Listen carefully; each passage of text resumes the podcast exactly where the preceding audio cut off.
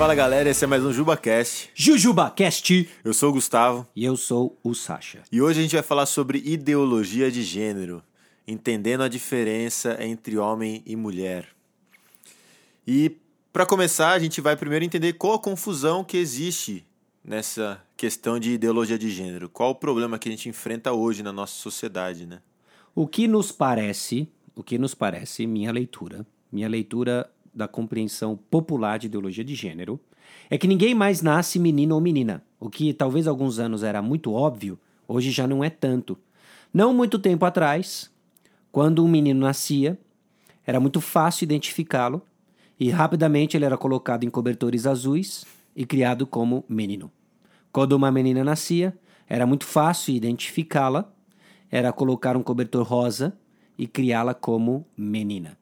Mas a ideologia de gênero então está dizendo que ninguém mais nasce como menino ou menina e que sexo biológico e gênero são coisas diferentes. Eles não são mais concorrentes no sentido de que acontecem ao mesmo tempo, ah, mas eles são desassociados. O que você é biologicamente não tem nada a ver com o gênero que posteriormente você quer assumir. Então, de acordo com a ideologia de gênero, é a sociedade que impõe as características de meninos ou meninas. Olha só que. Ah, acho que não tem outro termo, que perverso que é isso e que, que errado que é isso, né? De que a sociedade é que impõe características de meninos ou meninas e que sexo biológico e gênero são coisas diferentes, né? Isso é a propaganda intensa, pelo menos na compreensão popular da ideologia de gênero, né? A gente tem visto aí as propagandas esse ano, foi esse ano, ah, esse ano de 2017, né? Que vinculou no primeiro semestre, mês de março, uma série no Fantástico apresentando uma série de dilemas familiares com transgêneros em faixas etárias diferentes e aquilo sendo colocado como algo que deveria ser não só aceito e colocando as pessoas como ah, quase heróis, né? Ah, de lutar por quem de fato eles são. é? Então, assim, é, se esse é o problema, né? é, a resposta vai estar na definição que a gente encontra na Bíblia sobre isso. Ah, com certeza. E quais são as definições que nós encontramos na Bíblia com relação a isso? Com certeza, né? Ah, Para a gente entender essa questão da ideologia do gênero e começar a navegar com respostas sólidas, nós vamos precisar dos óculos da palavra de Deus e voltamos para aqueles quatro grandes movimentos, quatro grandes temas que existem na Escritura: da criação, queda, redenção e consumação. A compreensão de como Deus nos criou, qual foi o impacto do pecado na criação, a queda, como que o evangelho nos define em termos de redenção e o que nos aguarda na consumação. Então, quando nós olhamos para a escritura, ah, nós vemos que Deus criou gêneros diferentes. Gênesis 1:1, no princípio criou Deus os céus e a terra. Já estabelece que há- existe a figura de um criador, e o versículo 27 declara que homem e mulher os criou. Deus criou gêneros distintos, Deus criou sexo biológico diferente, e esse sexo biológico diferente estava ligado a gêneros diferentes e posteriormente a papéis diferentes. Então, a nossa liberdade, a liberdade que o ser humano tem, a liberdade que o cristão tem, está em abraçar e ser quem nós somos em Cristo Jesus. Existe um conceito de liberdade aí fora que permeia essa discussão toda de ideologia de gênero, que é extremamente, de novo, perversa, né? Porque a liberdade nunca foi autonomia, eu faço o que quero e sou e penso o que eu quiser, né? Não existe liberdade fora daquilo que Deus nos projetou para ser e fazer. Então, um exemplo bem fácil para a gente começar a compreender isso e rasgar a superfície da, da, da discussão, né? É, a pergunta é o seguinte: um peixe ele é livre para furar, para pular fora da água? A liberdade de um peixe ela está limitada ao ambiente onde ele pode sobreviver, e cumprir suas funções de peixe, que é nadar. Então o peixe pula fora da água, ele não é mais livre para isso. Então a- o conceito de liberdade não é o faço o que eu quero, né? Ah, lembrando que nós somos criados então com um propósito, nós somos criaturas de Deus, não peças de legos para a gente montar o que a gente quiser, né? E a mentira que tem aí fora é que você pode ter tudo o que você quiser. Isso é uma falácia, isso é uma bobagem. Você não pode ser tudo o que você quiser. Se você é jovem, adolescente, está escutando isso, acreditando nas mentiras Walt Disney, princesas, Melicinha, tenha tudo o que você quiser, tenha o homem aos seus pés. Isso é uma bobagem. Você não pode ser tudo o que você quiser e vai ser bom que você não seja tudo o que você quiser. Quando você acredita nessa mentira, isso vira fonte de muita ansiedade e segurança para jovens. Não é à toa que tem um monte de jovem patinando, não amadurece, porque ainda está sonhando e ansiando ser tudo aquilo que ele, que ele quis e sonhou, sendo que na verdade você tinha que fazer alguma coisa. Né? E, enfim, fecha parênteses. Né? Então Deus nos criou dessa forma, Deus nos criou homem e mulher, Deus nos criou criaturas sexuais, é fato isso. Né? E eu quero ler aqui uma citação de um camarada ele diz algo interessante né, sobre a nossa identidade, né? porque por vezes nós tendemos a desprezar o nosso corpo, a nossa identidade sexual, no que se refere na composição de quem nós somos. Né? Ele diz o seguinte: nossos corpos são uma parte essencial de nossa identidade. Então, o que nós sentimos sobre nós mesmos nunca pode ser a questão toda, porque Deus nos fez corpo e alma. Nossos corpos são essenciais na determinação e revelação de quem nós somos de fato. Vaughan Roberts. Né? Então, esse cara, quando ele começa a discorrer, introduzir o assunto até de transgêneros e discutir na ideologia de gênero, parte da sua identidade tem a ver com o sexo biológico que o Criador lhe deu. Deus lhe deu o sexo biológico. Ninguém escolhe isso. Você nasceu assim. E quem estava no controle disso? Deus. Então, muito do que tem a ver com ideologia de gênero é uma questão de submissão ao Criador de todas as coisas. Por isso que a gente vê um mundo perdido, que não acredita na autoridade de Deus, que não acredita num Deus criador, tentando tomar decisões que estão fora da sua alçada e completamente perdidos e inseguros. Uhum. Aí vem a Bíblia e começa a nos definir: existe um Criador. Segundo aspecto importante, para mais um aspecto importante para entendermos isso, né, é o mistério que existe nessa distinção de gêneros. É algo extremamente importante. A distinção entre o homem e a mulher reflete a distinção entre Deus e os seres humanos. Efésios capítulo 5 32, quando fala de um mistério, depois de falar da, da metáfora, se você quiser usar esse termo, né, ou a figura de linguagem, Cristo é do homem à mulher, a marido e esposa, refletindo Cristo é a igreja, ele fala de um mistério. Né? Então, o relacionamento entre o homem e uma mulher aponta para algo maior. Deus, Cristo e a igreja, seres humanos. Uhum. Então, a distinção ela precisa ser preservada, porque o que está em jogo aqui é a proclamação do evangelho. As pessoas vão entrar na igreja e ver distinção entre homem e mulher, e elas vão ser informadas por uma outra via, um modelo visual, um modelo relacional de Cristo e a igreja. É vital para a proclamação do evangelho a preservação da distinção dos gêneros. Não é um assunto trivial. Não é um assunto de escolha sequer. É um assunto vital da proclamação do evangelho. Uhum.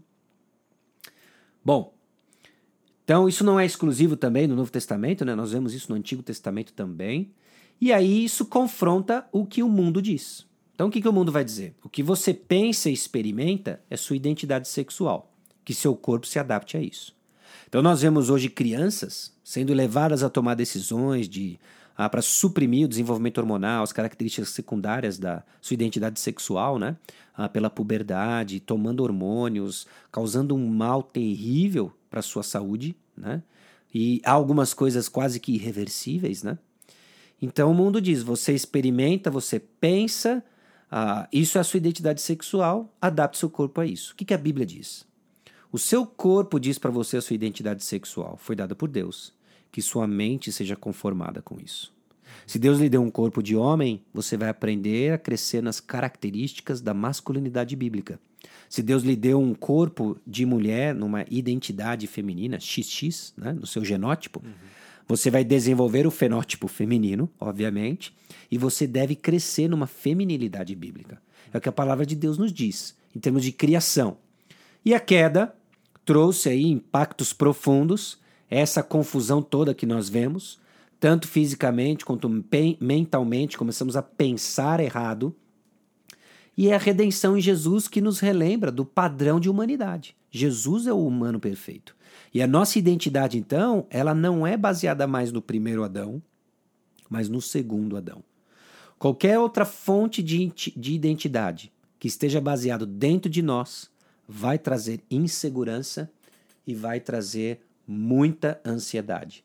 Mas se nossa fonte de identidade está baseado no que Cristo fez por nós, garantido, da onde ele gritou da cruz do Calvário, está consumado, nós vamos crescer em certeza e é o solo que nós precisamos, essa certeza, esse solo que nós precisamos para florescer na identidade que Deus nos deu.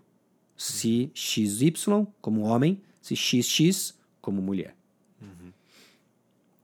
E então assim, como viver então essa diferença, né? De que forma é, nós aprendemos a de certa forma refrear esses desejos para quem tem algum tipo de desejo nesse sentido. É, como eu consigo viver isso, né? Porque assim é claro que não é um assunto simples, né? É, nós, como você falou, a queda realmente afeta os nossos desejos. Existem pessoas que lutam com isso, mas nós acreditamos realmente que Deus ele nos dá força para viver uma vida que agrade a Ele. Então, como nós é, realmente colocamos isso na nossa cabeça e vivemos de acordo com isso? Como nós podemos viver essa diferença de gêneros? É.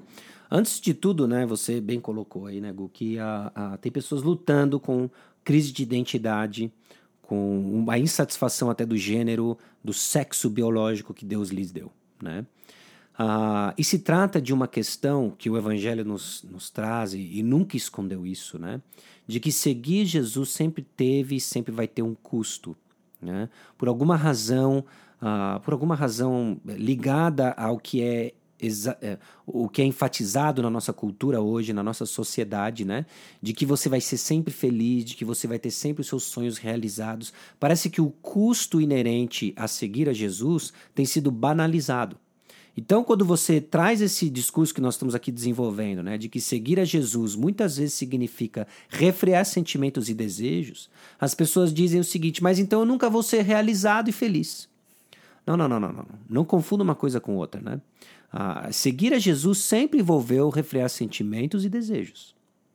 E a sua satisfação ela está justamente nisso, em refrear seus sentimentos e desejos, para que você não perca de vista quem você ganha. Você ganha Cristo e Cristo é melhor.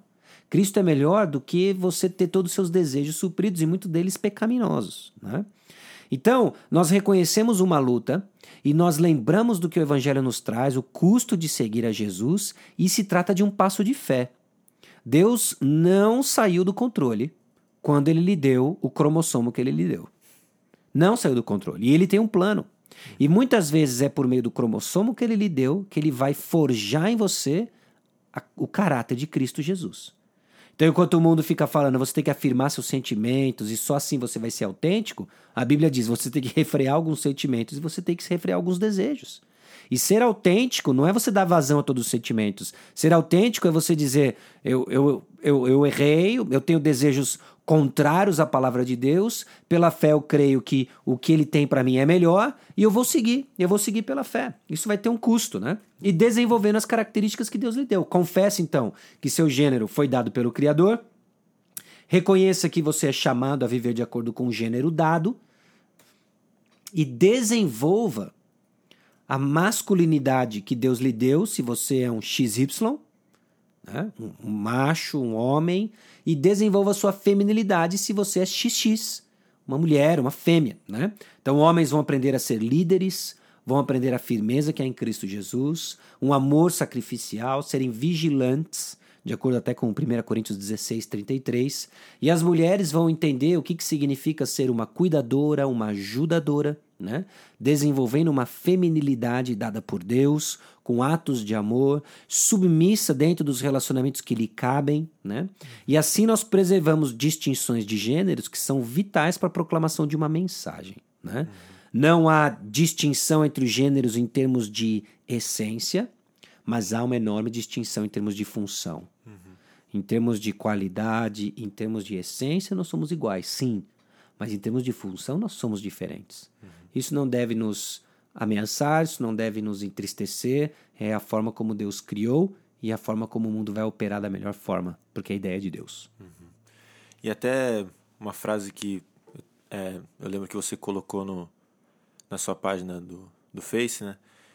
Deus às vezes ele sacrifica a nossa felicidade terrena para nos proporcionar a felicidade eterna em Cristo Jesus, né?